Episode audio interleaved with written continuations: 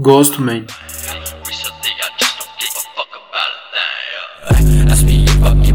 Eric, o como muchos lo conocemos como Ghostman, nació el 15 de abril del año 1991 en Lake Worth, Florida.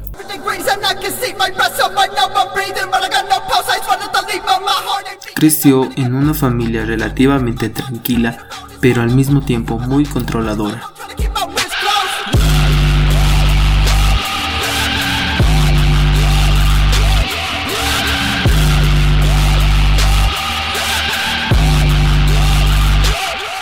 Esto fue por parte de su padre.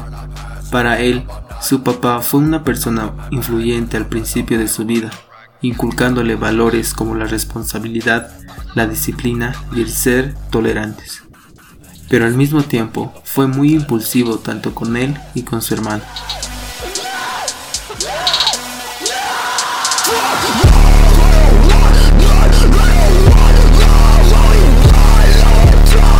Él lo describe como un padre atento a lo extremo, a tal punto de ser un padre muy controlador, y no solo de él, sino también con el resto de su familia. Básicamente las reglas las imponía él por el simple hecho de que todos vivían bajo su techo.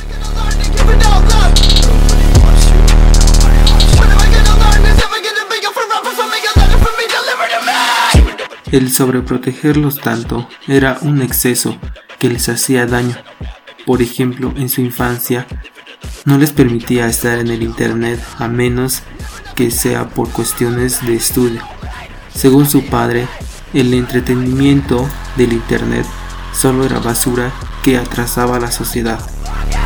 El único entretenimiento que su padre le permitía a su hijo, al mismo tiempo el que pretendía inculcárselo, como una profesión, y este era el fútbol. Desde niño, Eric sentía cómo su padre lo empujaba a este deporte. Al principio, Eric le agradaba la idea, solo era un deporte. Pero cuando iba creciendo, se dio cuenta que su padre de alguna forma lo estaba prefabricando y controlándolo a su manera.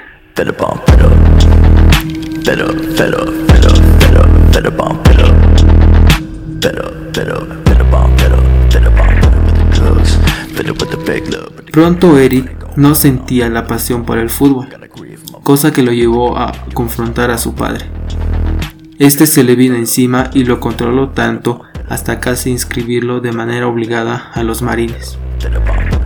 Su padre se dio cuenta que estaba teniendo cierta inclinación hacia la música, cosa que él detestaba.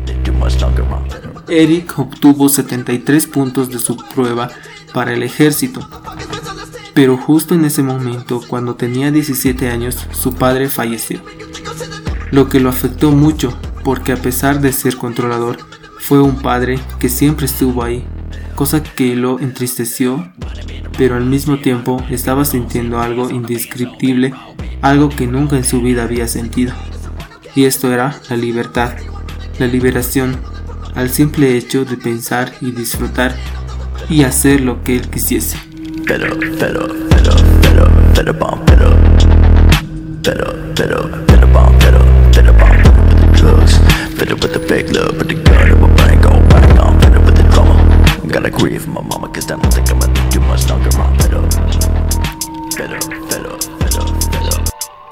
Su madre sabía lo oprimido que había sido desde niño y esto le permitió la libertad de hacer lo que quisiese y no lo obligó a nada.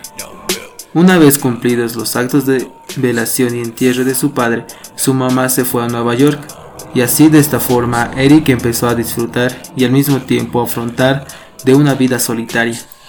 La corta vida llena de reglas y disciplinas lo hicieron crecer de una forma suficientemente madura. Él sabía lo que estaba bien y lo que estaba mal así que al fin empezó a tomar sus propias decisiones.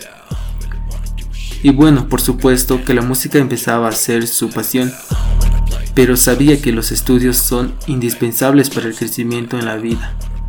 Eric se graduó en la universidad después de estudiar astrofísica. Se sentía bien con este logro.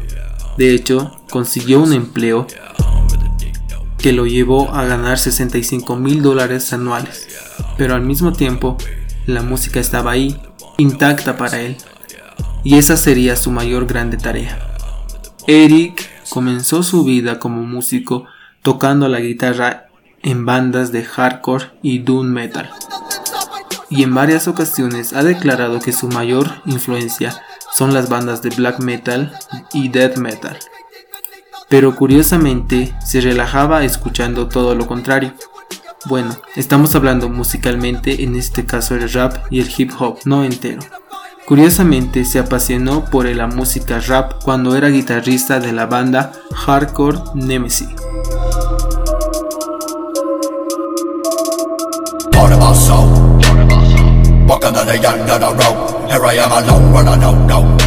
En sus tiempos libres, un compañero de su banda le presentó a grupos como 36 Mafia. En ese momento todo cambió. Una pasión bastante peculiar por el black metal y la música rap lo llegó a unir de cierta manera ambos géneros. Su primera vez que rapeó en una pista fue en una ocasión extra o adicional, en un álbum con sus compañeros de banda. Según él, sus compañeros vieron esto como una simple diversión, nada serio para la banda. Pero la idea de rapear fue tomando mucha más fuerza. Para él, el tomar el micrófono y apostar a tu propio estilo le pareció mucho mejor que ser un guitarrista de una banda. Más así empezó a darle con todo. Eric empezó a perfeccionar sus habilidades con el rap, además le gustaba hacer su propio arte, familiarizándose con el Photoshop y la edición de video. Primero empezó a lanzar su música en su propio estilo en el año 2014 y dos años más tarde se mudó a Los Ángeles y se unió en colaboración con otros cantantes y agrupaciones. A cambio, recibiría grandes conocimientos cuando se unió a la agrupación clandestina Suicide Boys, abriendo en cada una de las presentaciones.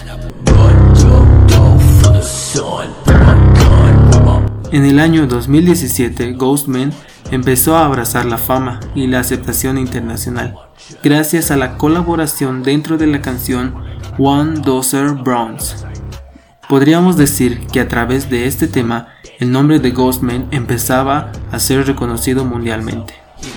El logo de su nuevo proyecto personal es una variación de la monada jeroglífica, Ghostman extrae sus influencias, una amplia gama de contenido que influye el arte psicodélico y sonidos experimentales, así como la lectura en libros de magia medieval o libros del antiguo Egipto. Ghostman se interesó primero en el ocultismo, viendo los documentos de Alistair Brownlee, y eventualmente se metió en las obras de John Dee quien se volvió demasiadamente influyente para él. Líricamente, los temas de Ghostman se concentran en el satanismo, el ocultismo, la depresión y el odio a sí mismo. Temas como Mercury, Nihil, Venom y entre otros le dieron su propia fama y el reconocimiento mundial al nombre de Ghostman. Cosa que hasta el sol de hoy le ha permitido viajar por todo el mundo más de una vez.